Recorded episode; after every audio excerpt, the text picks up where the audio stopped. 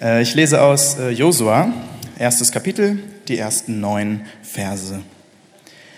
Als Mose gestorben war, sprach der Herr zu Josua, dem Sohn von Nun, der Mose bei seinen Aufgaben geholfen hatte, Mein Diener Mose ist tot, nun wirst du Israel führen. Befiehl dem Volk, sich für den Aufbruch fertig zu machen.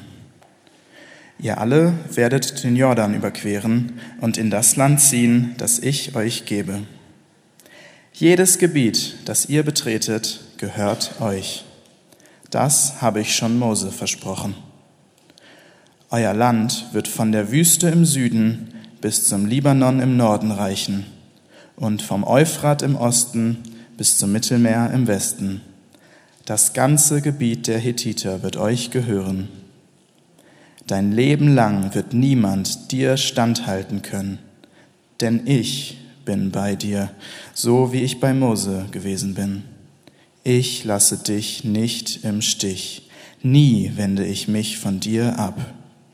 Sei mutig und stark, denn du wirst das Land einnehmen, das ich euren Vorfahren versprochen habe, und wirst es den Israeliten geben. Halte dich mutig und entschlossen an das ganze Gesetz, das dir mein Diener Mose gegeben hat. Weiche kein Stück davon ab, dann wirst du bei allem, was du tust, Erfolg haben. Sag dir die Gebote immer wieder auf. Denke Tag und Nacht über sie nach, damit du dein Leben ganz nach ihnen ausrichtest. Dann wird dir alles gelingen, was du dir vornimmst. Ja, ich sage es noch einmal, sei mutig und entschlossen, lass dich nicht einschüchtern und hab keine Angst, denn ich, der Herr, dein Gott, stehe bei dir, wohin du auch gehst. Guten Morgen nochmal. Wir fangen heute mit einer neuen Serie an, habt ihr schon gehört, am Text. Ich habe es vorhin in der Einleitung gesagt, es geht um Josua ähm, und darum, wir nennen die Serie Stark und Mutig. Es geht darum, tatsächlich in dieser Serie, wie man stark und mutig werden kann. Und wir schauen uns da nicht das ganze Buch Josua an, das ist ein Buch in der Bibel, also ein Abschnitt in der Bibel, sondern wir schauen uns nur fünf Kapitel an. Und ähm, in diesen ersten fünf Kapiteln von Mose lesen wir von einem ganz entscheidenden Moment im Leben von Mose, äh, von Josua, von Josua. Also es geht um Josua, habe ich mich versprochen? Also es geht um Josua. Und wir lesen in den ersten fünf Kapiteln um, äh, über einen ganz bestimmten oder entscheidenden Moment im Leben von Josua, der sehr, sehr, sehr wichtig für ihn war. Ja, alles, was er bisher gelernt hatte, dieser Josua, alles, was er geglaubt hatte, alle seine Fähigkeiten, die er sich angeeignet hatte, alle seine Führungskapazitäten und so weiter, alles brauchte er jetzt für diesen einen bestimmten Augenblick, der da auf ihn wartete. Und ich glaube, wir sind oft auch in so eine Momente, in so einen Momenten drin. Ich glaube, dass Gott uns das zumutet, dass wir auch manchmal so entscheidende Momente in unserem Leben kommen. Ich hatte das schon erwähnt. Ja, was machen wir dann in solchen Momenten? Und wie verhalten wir uns als Christen in solchen Momenten? Und die Antwort ist, ich werde jetzt erstmal beten ja, damit wir uns den Text genauer angucken können. Das ist natürlich nicht die Antwort, aber ich bete jetzt nochmal. Lieber Herr, vielen Dank für diesen Text, vielen Dank für diesen Gottesdienst, vielen Dank, dass du hier bist. Und äh, ich bitte dich jetzt nochmal, dass du uns deine Worte, dein Wort, diese, alles, was da drin steckt für Wahrheiten und für Gold, so dass du uns das ähm, so lebendig werden lässt, dass wir das ähm, benutzen können für unseren Alltag. Amen. Also, ja, wir werden äh, Entscheidungen, vor Entscheidungen gestellt und was machen wir dann? Große Entscheidung, wie gehen wir mit um? Und das mag ein ganz bestimmter entscheidender Moment im Job sein. Ja? Unsere Gaben, unsere Fähigkeiten, unsere Leidenschaften und Talente, wie setzen wir sie dann ein in diesem Moment? Oder das sind Momente in unserer Familie ja? oder in der Ehe, Kinder, Eltern, alles Mögliche. Also ganz bestimmte Situationen, Momente, wo unser Leben darauf hinsteuert irgendwie. Und was machen wir denn? Wie verhalten wir uns? Was sind die Entscheidungen, die wir treffen? Und vielleicht sind einige von euch gerade in solchem Moment drin. Josua haben wir gelesen und ich erzähle euch ein bisschen von der Geschichte. Josua stand am Ufer des Jordans, so das ist ein Fluss in Israel, und sein Mentor war gerade gestorben. Mose war gerade gestorben und Josua war der neue Anführer, ja? Und die Erwartungen waren absolut hoch an Josua. Er war der nächste Mose. Und ganz ehrlich, wenn man darüber nachdenkt, es ist eine absolut schwere Aufgabe, der Nächste von irgendetwas zu sein. Ja? Stellt euch vor, ihr sollt der nächste Joachim Löw sein. Ha, ja, sag ich doch. Oder ihr sollt der nächste Manuel Neuer sein. Oder ihr sollt der nächste Michael Schumacher sein. Der nächste, oder ihr sollt die nächste Angela Merkel sein. Das ist ganz schön viel Druck. Und wenn man der Nächste sein soll von irgendwas, der Nachfolger, dann endet das meistens mit einer Enttäuschung. Und obendrauf, bei Josua sehen wir das, sollte er nicht nur der Nachfolger, der Nächste sein, der Nachfolger von Mose, sondern er sollte auch den Auftrag von Mose, den, er, den, Gott, den Mose von Gott bekommen hat, die Aufgabe, die sollte er vollenden, die sollte er beenden. Israel sollte in das verheißene Land geführt werden, endlich, das Land, das Gott seit Generationen versprochen hatte. Also gar nicht so viel Druck. Eigentlich, Piece of Cake mache ich von alleine.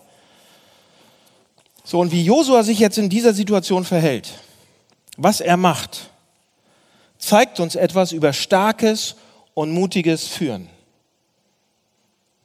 Und ich glaube, dass wir was lernen können. Auch für uns, wenn wir in diesen bestimmten entscheidenden Momenten und Situationen sind in unserem Leben und was wir dann machen können. Wie wir selbst auch stark und mutig sein können. In den ersten äh, neun Versen sagt Gott es immer wieder. Ja, das, es kommt immer wieder vor. Sei mutig, sei stark, sei mutig, sei stark. Und wir fragen uns, ja, aber wie bin ich das denn jetzt, ich persönlich? Wie sieht denn mein mutiges und starkes Verhalten aus? Wie sieht mein mutiges und starkes Leiten aus? Oder wie sieht mein mutiges und starkes Führen aus? Und jetzt sagen einige von euch, okay, warte Daniel, nicht mein Thema. Hm? Sagen vielleicht einige von euch. Hat mit mir nichts zu tun. Das Thema ist nicht für mich, weil ich bin ja keine Führungskraft. Ich bin ja kein Leiter. Ich bin ja kein was auch immer. Jeder, jeder, der Einfluss im Leben eines anderen hat, leitet. Jeder, der Einfluss im Leben eines anderen hat, ist ein Leiter führt den anderen. Jeder, der Einfluss auf das hat, was man sagen, was die anderen oder was sie sagen, was sie tun, was sie, wie sie sich verhalten, führt und leitet an gewissen Stellen. Also, alle, das ist, alle von uns sind manchmal in solchen Rollen. Alle. Alle von uns sind manchmal in Rollen von Leitung und Führung. Auch wenn wir es nicht wollen. Und auch wenn wir es wegschieben. Das ist ein anderes Thema dann. Und was sind jetzt die Charakteristika, die uns dieser Text zeigt, in solchen Momenten, wie man, wie man sein kann, wie man sein sollte, um stark und mutig zu sein. Ja, um gegebenenfalls eben auch stark und mutig zu führen. Erster Punkt, drei Punkte. Erster Punkt. Ein starker und mutiger Leiter kennt seinen Kontext. Das ist wichtig. Ein starker und mutiger, eine starke und mutige Führungskraft kennt seinen Kontext. So was meine ich damit. Seht ihr, jeder, jeder Anführer, jeder, jede Führungskraft, jeder Leiter, wenn er führt, erkennt seinen Kontext, in dem er führt. Es gab zum Beispiel, du solltest zum Beispiel wissen, es gab zum Beispiel Leute vor dir, es gab Chefs vor dir, es gab Eltern vor dir, es gab, es gab Ereignisse, auf die du überhaupt keinen Einfluss hattest, aber die sind passiert. Ja, die Geschichte die Geschichten von dir, deine Geschichte oder die Geschichte von anderen. Es gab eine Kultur oder es gibt eine Kultur, die viel, viel größer ist als du. Eine Unternehmenskultur, eine Kirchenkultur, was auch immer. Und Josua lebte auch in so einem Kontext. Der wusste das auch. Verse 1 bis 6 geht es eigentlich um den Kontext. Und sein Kontext, der von Josua, hat ganz viel zu tun mit Mose. Mit Mose, dem Schattenmann. Ja, der Riesenschatten, die Riesenschuhe. In den ersten Versen, das ist witzig, das ist ja, das Buch Josua geht los und in den ersten sechs Versen geht es eigentlich überhaupt nicht um Josua, sondern nur um Mose. Wenn wir das lesen würden nochmal, Mose, Mose, Mose, so wie Mose, so wie Mose, so mach so wie Mose, halt dich immer so wie Mose und du denkst, ach du meine Güte, der arme Mann, ja? Sechsmal wird Mose in sechs Versen erwähnt. Das, das bedeutet, jeder, der damals Israels Anführer werden sollte, musste in diese Fußstrapfen von Mose treten. Auch nach Josua. Jeder wurde an Mose gemessen, selbst Jesus nachher. Ja? Egal ob Josua oder irgendein General oder König oder Anführer danach. Mose war der Anführer Nummer eins. Mose war der große Schatten. Mose hatte das Volk aus Ägypten geführt, hatte es befreit. Mose hatte die zehn Gebote beschafft, ja. Und die zehn Gebote, das Gesetz Gottes, wurde wie nachher genannt? Das mosaische Gesetz. hm, obwohl das gar nicht, also er hat es schon aber geschrieben und so weiter, aber das heißt jetzt nicht so unbedingt. Das heißt die zehn Gebote. Gott hatte das gegeben. Er hat es nur aufgeschrieben. Das ist ja nicht Moses Gesetz so. Ja, er hatte das, das Volk 40 Jahre lang, also 40 Jahre lang war er der Anführer. Und viele andere Anführer sind gescheitert am Ende. So, warum? Unter anderem und oft, weil sie ihren Kontext nicht verstanden haben. So, Josua hatte hier die Wichtigkeit von Mose verstanden. Er hatte, ja, der hatte auf jeden Fall, Mose hatte seine eigenen Gaben. Äh, Josua. Josua hatte seine eigenen Gaben. Jetzt, äh, Josua hatte seine Talente. Josua hatte seine Fähigkeiten. Josua hatte seine, seinen eigenen Kopf. Auf jeden Fall. Aber Josua wusste ganz genau, dass er die Arbeit und den Auftrag von Mose weiterführt. Seine Berufung war die Erfüllung von Moses Berufung sozusagen, die Erfüllung von Moses Auftrag. Josua hatte den Kontext verstanden. Der musste nicht erst noch seinen eigenen Auftrag, einfach weil er seinen eigenen Auftrag wollte und so. Nein, nein, nein, nein, er hatte es verstanden und deshalb ging es gut. Seht ihr, in den letzten Jahren, in den, seitdem ich Pastor bin, aber gerade in den letzten zwei, drei, vier Jahren, habe ich ähm, immer mehr zu tun mit Führungskräften oder Leitern, auch aus der Gemeinde oder aus der Kirche oder aus, aus Businesses sozusagen. Ähm, und ich sehe auch viele, die es nicht geschafft haben, die gescheitert sind. Und Leute, wenn, das hat nichts mit den Gaben und den Fähigkeiten und den Leidenschaften dieser Leute zu tun, überhaupt nicht. Einige von denen waren die unglaublichsten, talentiertesten, begabtesten Menschen, die ich kenne. Auch besonders im Kirchenkontext, da bin ich ja nun unterwegs die ganze Zeit. Das waren unglaublich gute Kommunikatoren. Unglaublich. Unglaublich gute Pastoren. Unglaublich gute Denker. Die haben es nicht geschafft die haben es die nicht zu Ende gebracht. Die sind raus. Weil sie ihren Führungskontext nicht verstanden haben oder weil sie ihn unterschätzt haben. So, wie kann man seinen Führungskontext verstehen? Was meine ich damit? Es gibt viele Sachen, aber ich sage euch Nummer zwei. Ich sage euch, ähm, das erste ist, seinen Kontext zu verstehen. Um seinen Kontext zu verstehen, erstens, bleib neugierig. Bleib neugierig. Nicht negativ neugierig, das meine ich nicht, sondern wissbegierig.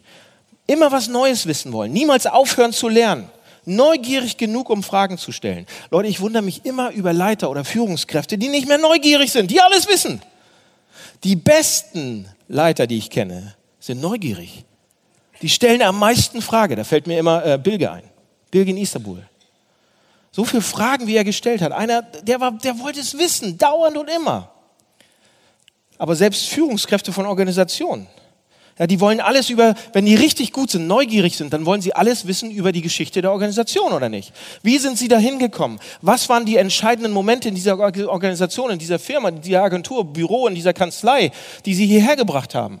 Was wurde gemacht, um sie in die richtige Richtung zu führen? Was wurde falsch gemacht? Verstehe und kenne ich die Menschen, mit denen ich arbeite. Kenne ich die eigentlich? Ja?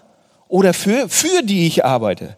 Oder kenne ich mich, mich genug? Ah, großer Punkt. Das hat auch mit Kontext. Kenne ich mich genug? Schätze ich mich gut genug ein? Sehe ich meine blinden Flecke? Sehe ich, wo ich fallen könnte? Sehe ich das nicht? Was ist meine Führungsspanne? Also viele, viele Fragen. Neugierig sein. Wissbegierig. So, und die zweite Sache ist demütig sein.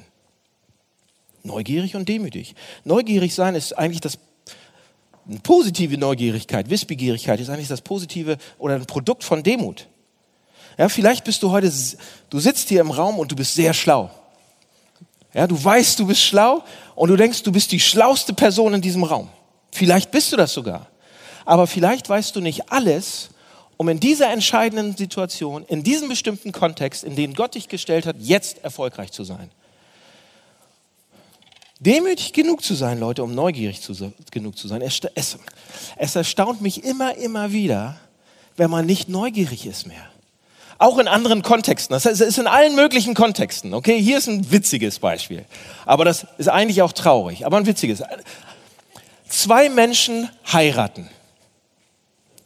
Und der eine von denen will nichts wissen über die Schwiegerfamilie, in die er hineinheiratet. Er ist absolut, er will, ah, er will nichts darüber wissen. Leute, dabei gibt es Dinge und Verhalten und Erfahrungen in dieser Familie, die seit Generation und Generation gemacht worden sind und die geprägt haben und die diese Person, die man auch heiratet jetzt, mit der man zusammenleben will, von Anfang an geprägt hat und jetzt gerade auch noch prägt. Und man sagt, ah, Familie ist egal, ist egal, Familie ist egal. Nur du und ich, Schätzelein, der Rest ist egal. Vergesst es, das ist Blödsinn, das funktioniert auch nicht. So, das, da kriegt ihr das böse Erwachen nach der einen oder anderen Woche, Monat, Jahr. Weil man ein Teil dieses Kontextes wird. Und wenn du diesen Kontext nicht verstehst und nicht neugierig bist, um den rauszufinden, wirst du auch nie die Person an deiner Seite voll und ganz verstehen. Ha? Einige sagen jetzt, okay, ich sage lieber nichts, er sitzt neben mir. Okay, gut. Aber das ist ein witziges Beispiel. Ihr müsst den Kontext kennen, seid neugierig. Ein anderes Beispiel ist, wenn man mit Leuten zusammenarbeitet. Die meisten von euch arbeiten schon, haben einen Job, wie auch immer, oder sind auf dem Weg, ähm, waren auch schon wieder raus aus dem Job, aber die meisten von euch haben damit was zu tun gehabt. Und wenn man mit Leuten zusammenarbeitet und wenn man die Aufgabe hat, sie zu, zu führen, erstmal, ihr solltet dann auch führen, aber wie macht man das? Im Grunde genommen, und ich mache es jetzt, ich vereinfache es wirklich sehr, sehr stark. Ich breche es runter und im Bild gesprochen, was Führung ist, was Leitung ist. Im Prinzip nimmt man seinen Arm, legt ihn um die Schulter von demjenigen, dem, dem man der einem anvertraut ist und sagt, lass uns in diese Richtung gehen. Ja? Du legst deinen Arm um die Schulter und sagst, komm, lass uns in diese Richtung gehen. Du sagst, schau, da sollen wir hin, da wollen wir hin, das ist der Weg. Aber plötzlich lässt dein Arm, also im Bild gesprochen, hast deine, macht es nicht richtig, aber im Bild gesprochen, ne, und da sollen wir hin und du hast Empathie und sagst hier, ich führe so und hier und da. Aber plötzlich dreht die Person sich um und beißt dir in den Hals. Ja, da will ich nicht hin. Das will ich nicht. Oder plötzlich reagiert die Person, die du, die, die du anvertraut bekommen hast, total schroff. Und fängt an zu kratzen und zu hauen und du sagst, warum? Du kennst den Kontext nicht, warum sie es tut. Vielleicht hat sie Angst. Vielleicht will sie nicht. Vielleicht sind schlechte Erfahrungen. Vielleicht sieht sie was, was du nicht siehst. Warum? Kenne deinen Kontext. Was ist mit dieser Person? Woher kommen diese Ängste? Warum beißt sie? Erst wenn du weißt, was mit deinem Gegenüber ist, wie der ist, was sie durch hat, kannst du besser führen. Also kenn deinen Kontext. Ein guter Leiter, wenn du stark und mutig bist, wenn du stark und mutig sein willst, kenne deinen Kontext. Erster Punkt. Zweiter ist, starke und mutige Leiter, starke und mutige Führungskräfte sind, und das hört sich erstmal komisch an, weil es christlich klingt, gehorsam. Ich erkläre das natürlich. Pass auf, Josua steht am Ufer des Jordans. Und er, es wird ihm gesagt, du brauchst Mut und du musst mutig und kräftig sein. Stark und Mut und Stärke brauchst du. Sei mutig, sei stark. Und der Mut und die Stärke, von der wir jetzt denken, die er braucht, ist das nicht wirklich, was er braucht. Wir, wir sind da, wir, wir sind, wenn wir so, pass auf, wir, wir werden schnell auf die falsche Fährte geleitet. Gott sagt, sei mutig und sei stark, dreimal. Und wir wissen ja, dass Josua jetzt ein Land einnehmen soll, dass er viele Schlachten vor sich hat und viele einen Krieg führen muss sozusagen. Und wir denken, das ist das Erste, was wir denken, ja, dass, dass Gott meint, wenn er sagt, du musst mutig und du stark sein, du musst die Armee führen und so weiter, dass es um diese Kriege und Schlachten geht, dass es darum geht, das, das, das Land einzunehmen. Aber, aber, das ist nicht, wofür er es brauchte. Okay, das ist nicht, wofür er Mut und Stärke brauchte. Es ist nicht. So, wofür braucht Josua Mut und Stärke? Wozu soll er mutig und stark sein? Ist alles gut. Das war mutig und stark jetzt von dir. Oder vom Handy. Also, die, komm zurück. Wofür braucht er, also nicht für die Schlachten, für alles, das musste er nicht mutig und stark sein. Die Kraft und Stärke, die er brauchte, waren die Kraft und Stärke, um Gott gehorsam zu sein. Vers 7. Sei mutig und sei stark. Und dann lesen wir weiter und es scheint so, als wenn es genau hier, hierfür die Kraft braucht in Vers 7. Sei, sei du nur mutig und sei, sei stark und achte darauf, dass du nach dem ganzen Gesetz handelst, das dir mein Knecht Mose befohlen hat. Weiche nicht davon ab, weder zu rechten noch zu linken, damit du weise handelst überall, damit du erfolgreich bist, wo auch du immer hingehst. In anderen Worten, was hier steht, ist die Kraft und Stärke, die er braucht, Mutig und stark sein ist die Kraft und Stärke, um Gott gegenüber Ja zu sagen. Um zu sagen, ja Gott, Ja zu sagen zu Gott und zu sagen, ich folge dir, um dir gehorsam zu sein. Und wisst ihr, was ganz nebenbei hier passiert? Und das ist jetzt spannend für uns. Was Gott hier macht, ganz nebenbei ist, er definiert, er, er definiert Erfolg um. Oder er definiert Erfolg neu. Er sagt zu Josua, Josua, dein Erfolg misst sich nicht daran, wenn du alle Schlachten gekämpft hast und alle Kriege gekämpft hast und so weiter. Sagt er. Sagt er nicht. Er definiert da was um.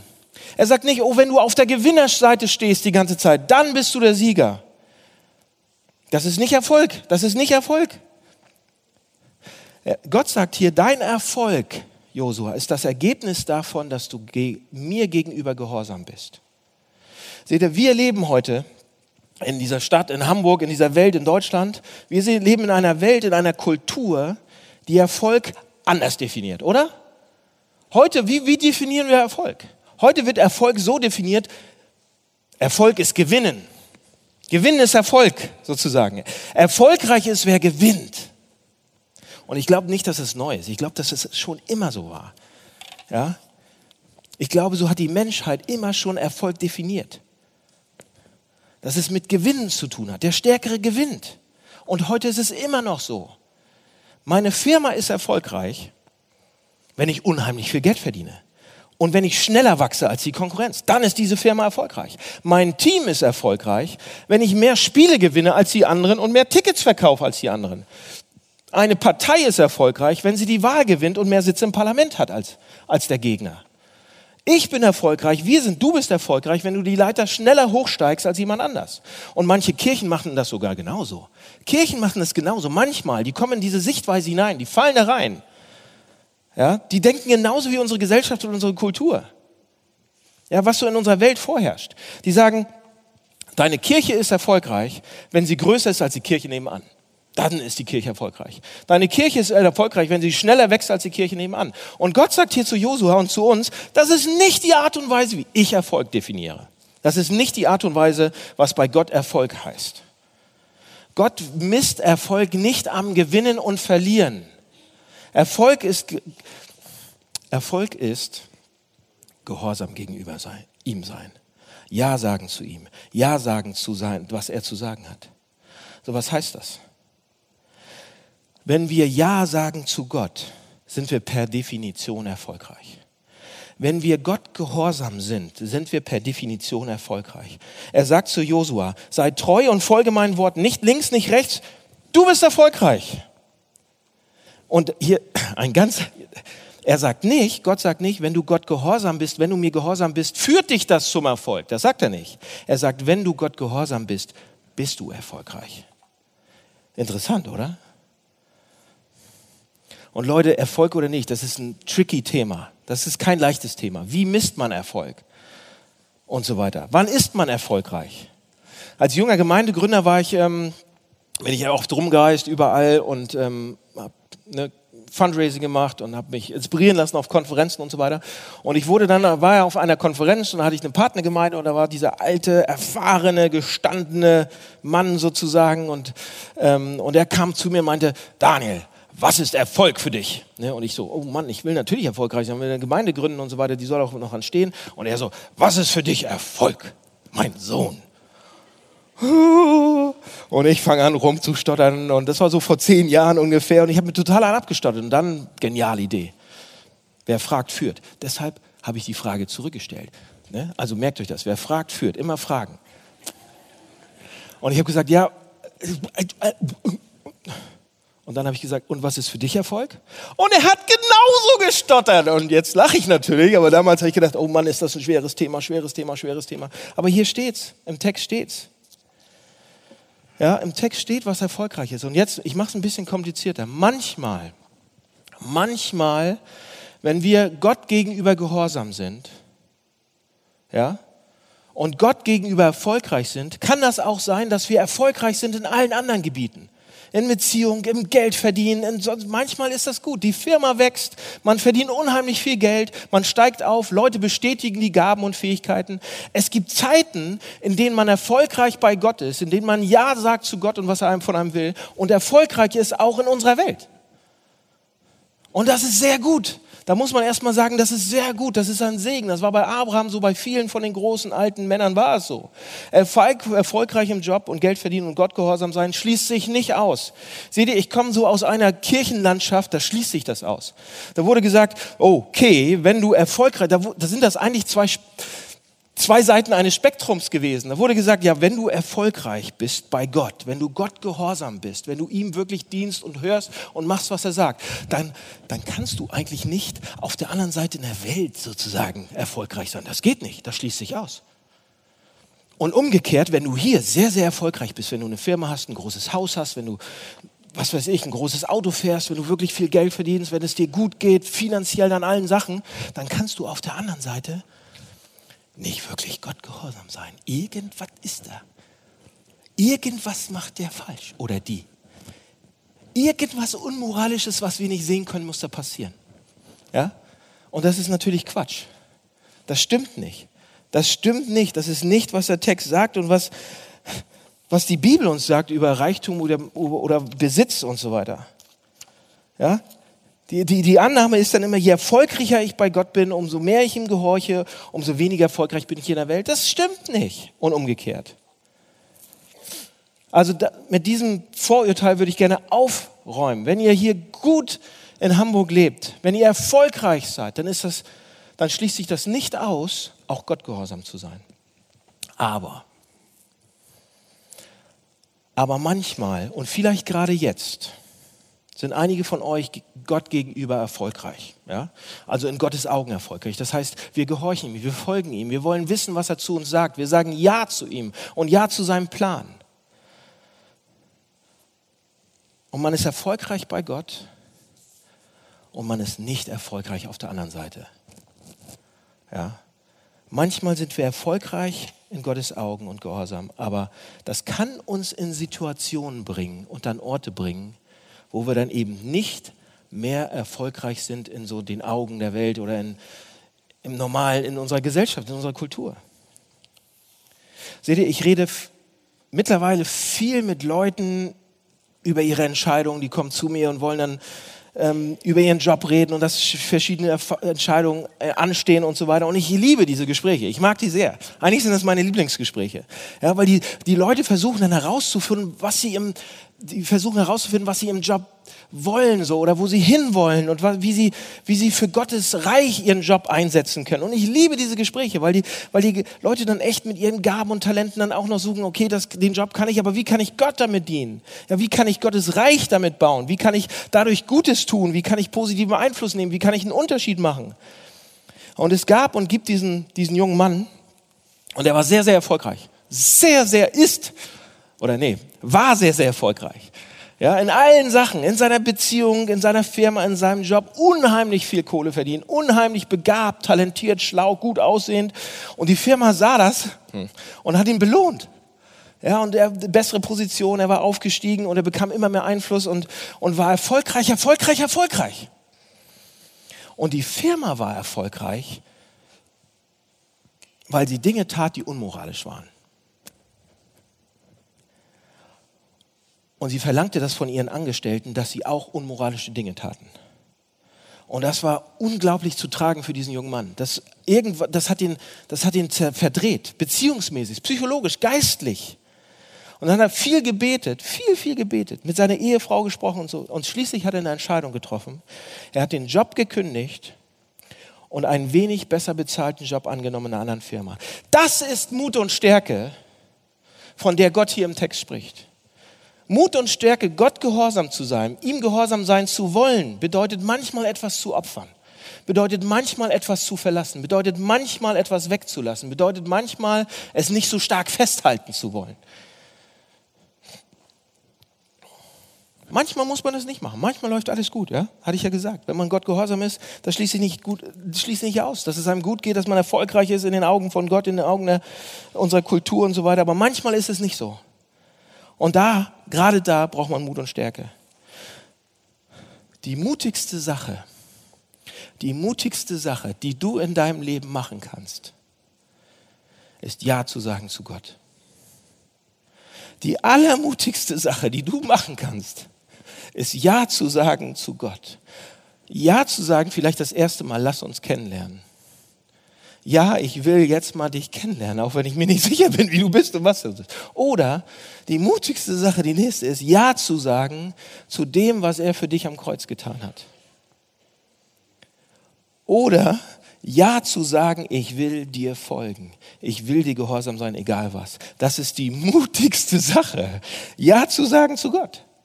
So, und mutige und starke Führer, Leiter sind Gott gehorsam.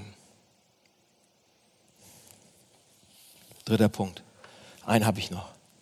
Okay, einen habe ich noch. Starke und mutige Leiter zu sein,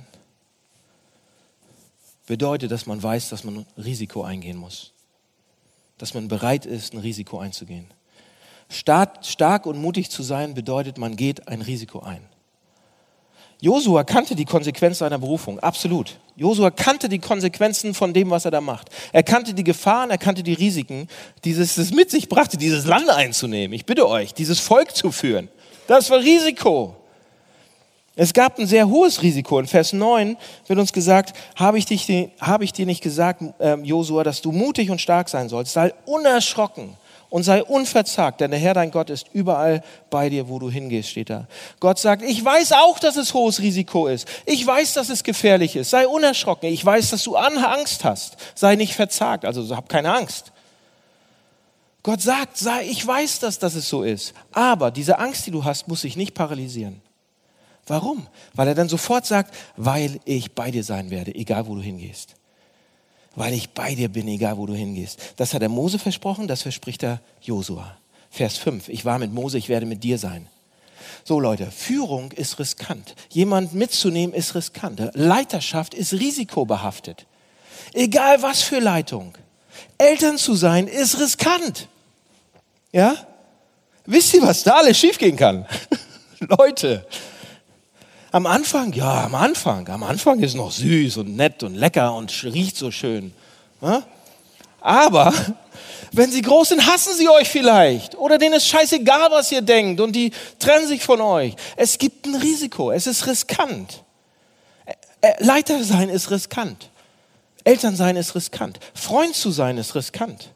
In das Leben von jemand anders reinzukommen und zu investieren und Einfluss zu haben, ist riskant.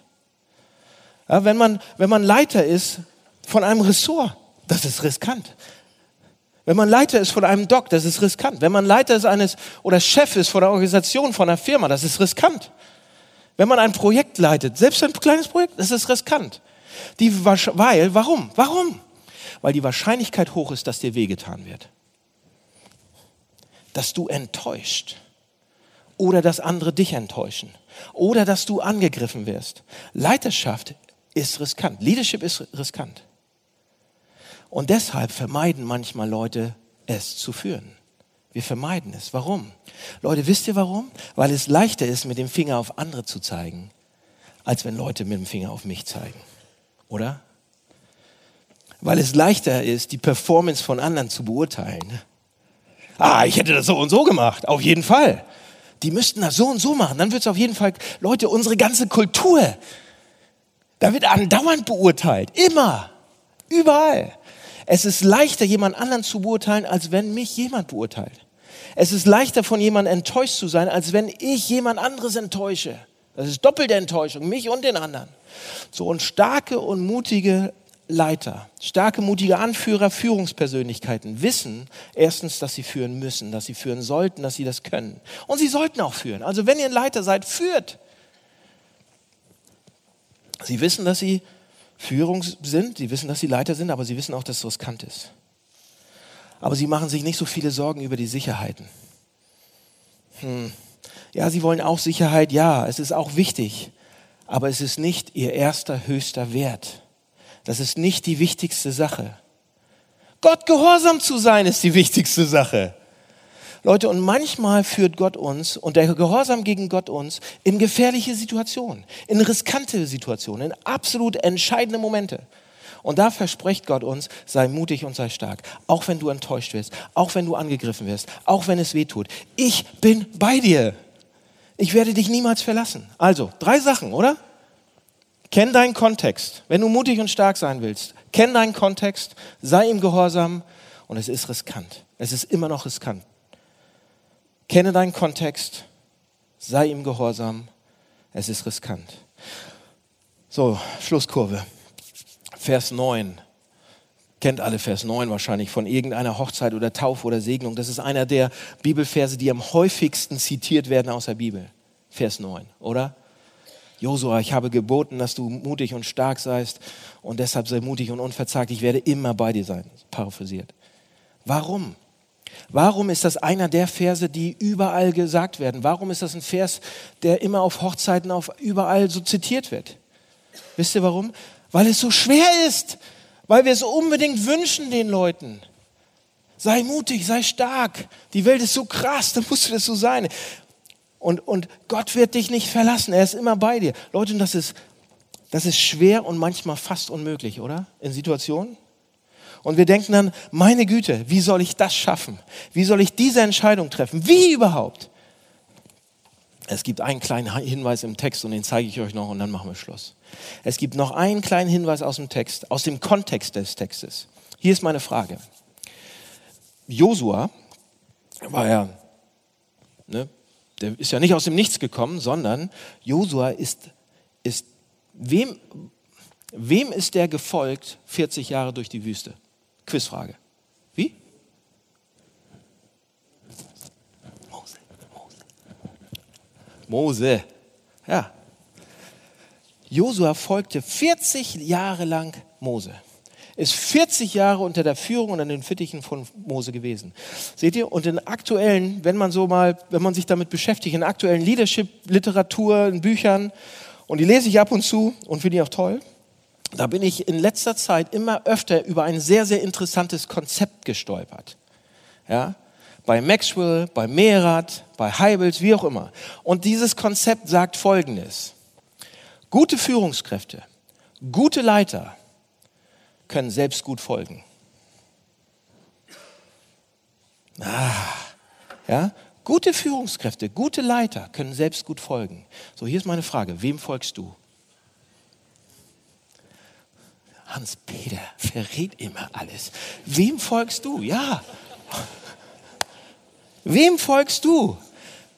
Mutig und stark. Wem gehst du mutig und stark hinterher? Josua ist ja hebräisch, Joshua. Und wisst ihr, was das heißt? Das heißt Jesus. Josua war mutig und stark. Jesus war mutig und stark.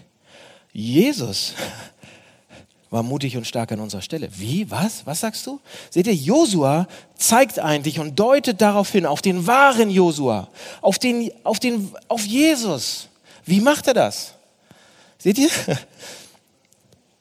Jesus kommt in unsere Welt. Jesus Christus kommt in unsere Welt als Kind. Das feiern wir bald an Weihnachten. In eine Krippe, in eine gebrochene Welt. Warum? Warum kommt er in diese Welt? Warum kommt er so dicht? Warum macht er alles durch? Die Geburt, äh, dieses Bonding, was damit gehört, diese Hunger und Arbeit und Schweiß und Tränen und Toiletten. Warum macht er das alles durch? Damit er den Kontext versteht damit er ihn spürt, damit er ihn aufsaugt, damit er ein Teil davon ist. Erstens. Zweitens, Jesus lebte das perfekte Leben. Jesus war gehorsam, perfekt gehorsam gegenüber dem Vater. Im Garten Gethsemane sagt er, nicht mein Wille, sondern dein Wille geschehe. Und Jesus, Leute, Jesus geht absolut hohes Risiko, oder? Man endet doch nicht am Kreuz, wenn es einem nur um Sicherheit geht. Sein größter Wert war nicht Sicherheit, sondern sein größter Wert war seine Mission, sein Auftrag, den Auftrag zu erfüllen, den, für den Gott ihn geschickt hatte. Und auch wenn es das bedeutete, sein Leben zu verlieren, so ein Opfer zu bringen. Und dann wird Josua hier gesagt, ich werde dich nicht verlassen, ich bin immer da. Sei mutig, sei stark, ich werde dich nicht verlassen. Jesus wurde gesagt, sei mutig, sei stark. Und ich werde dich verlassen. Du wirst alleine sein. Du musst so mutig sein, so stark sein, Jesus. Auch wenn du Angst hast. Dass es reicht für alle anderen. Josua wurde nicht verlassen. Gott ist bei ihm. Jesus wurde verlassen. Und ihr wisst warum? Damit wir nicht mehr verlassen werden müssen. Damit diese Aussage, die Josua bekommen hat, auch für euch steht. Ja, auch für euch steht. Und jetzt guckt noch mal auf Jesus. Er wurde verlassen. Er sollte mutig und stark sein und er wurde komplett verlassen von seinem Vater. Absolutes abgelehnt sein. Dunkelheit von seinen Freunden, von seinen Eltern, von seinen leiblichen Eltern, von, von seinen Schwestern, von seinen Brüdern, von der ganzen Welt abgelehnt und verlassen. Warum? Für uns. Für uns. Damit er uns nach Hause bringen kann. Damit er uns führen kann.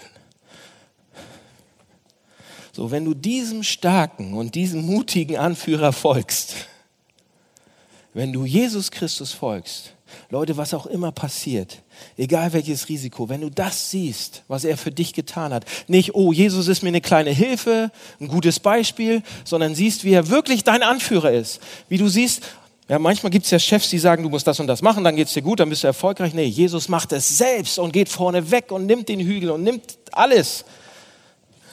Und wenn du das siehst, je mehr du das siehst, umso mehr kannst du ihm folgen und sagst, yes, ich komme mit. Ja, ich folge dir. Also, wenn du ihm folgst, wenn du ihm noch nicht folgst, vielleicht ist das der erste Sonntag, in dem du sagst, ja, ich möchte ihm auch folgen. Und wenn du ihm lange nicht gefolgt bist, vielleicht ist jetzt der Zeitpunkt, um zu sagen, ja, ich möchte heute neu anfangen, vielleicht gleich im Abendmahl.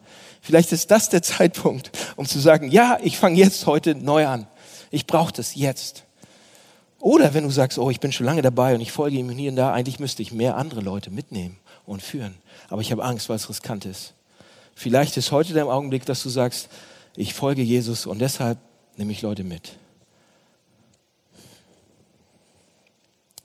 Wenn du ihm folgst, wenn du Jesus Christus folgst, Leute, dann verspreche ich euch, dann wirst du selbst irgendwann mutig und stark. Wenn du dem Mutigen und Starken folgst, werden wir selber mutig und stark. Lass uns beten.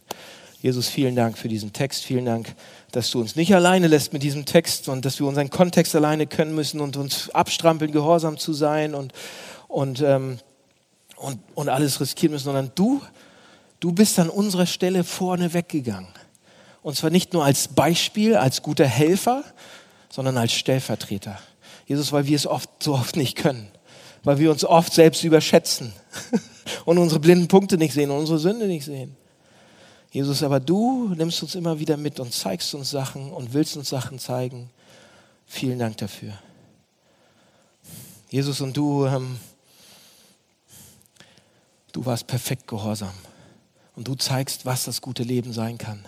Lass uns das sehen, lass uns daran festhalten und dann gerne auch deinem Vater gehorsam sein. Und Jesus, du gehst hohes Risiko wegen uns, für uns. Lass uns das auch machen. Lass uns hohes Risiko gehen wegen dir. Nicht wegen den Menschen um uns herum, wegen dir. Jesus, danke, dass du vorne weggehst. Danke, dass wir uns daran festhalten können. Und ich bitte dich, dass jeder hier im Raum, dass wir mutig und stark werden. Amen.